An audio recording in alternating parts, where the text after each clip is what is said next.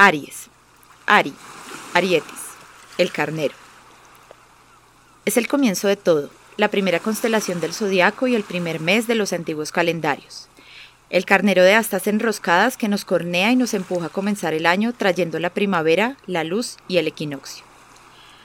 Corre el año 1664 en mitad de una noche, o mejor dicho, durante las primeras horas de una mañana.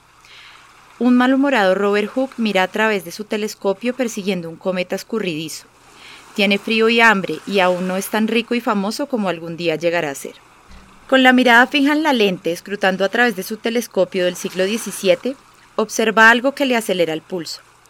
¿Qué extraña visión lo ilumina tras tantos años de luz de viaje? ¿Qué ha descubierto?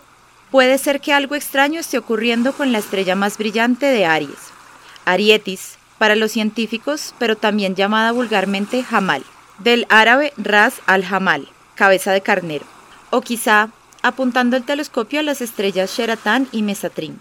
En lugar de las luces habituales ha observado una figura de los jinetes gemelos, los Ashuin, o doctores de los dioses en la mitología hindú. ¿Acaso son dioses lo que Hug observa con su visión ilustrada? Quizá esté viendo el carnero de Zeus rescatando a Frixo y Ele, hermanos de la mitología griega, del altar sacrificial. La criatura alada los llevará volando a la Cólquida.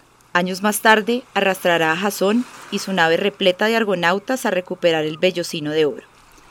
También puede ser que Hooke esté viendo a Ptolomeo sentado en una calurosa habitación de Alejandría en el año 150 a.C., volcado sobre sus polvorientos tomos, el sabio se está rascando la barbilla mientras ordena miles de estrellas en un catálogo de 48 constelaciones, su gran obra y culmen del conocimiento astronómico antiguo, el Almagesto.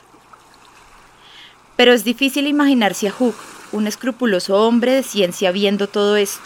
Es difícil imaginar estas cosas de un científico que ha dado nombre a una inviolable ley de la física obligando por tanto a generaciones de estudiantes a colgar pesas de muelles metálicos para observar ceñudos sus bobinas enroscadas, tan similares, por otra parte, a cuernos de carnero.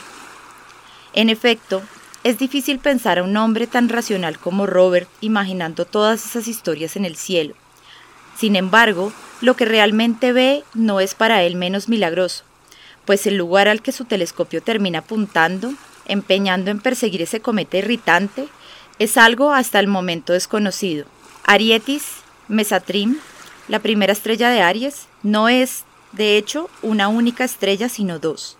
Es una estrella binaria y Hooke es una de las primeras personas en observar este fenómeno.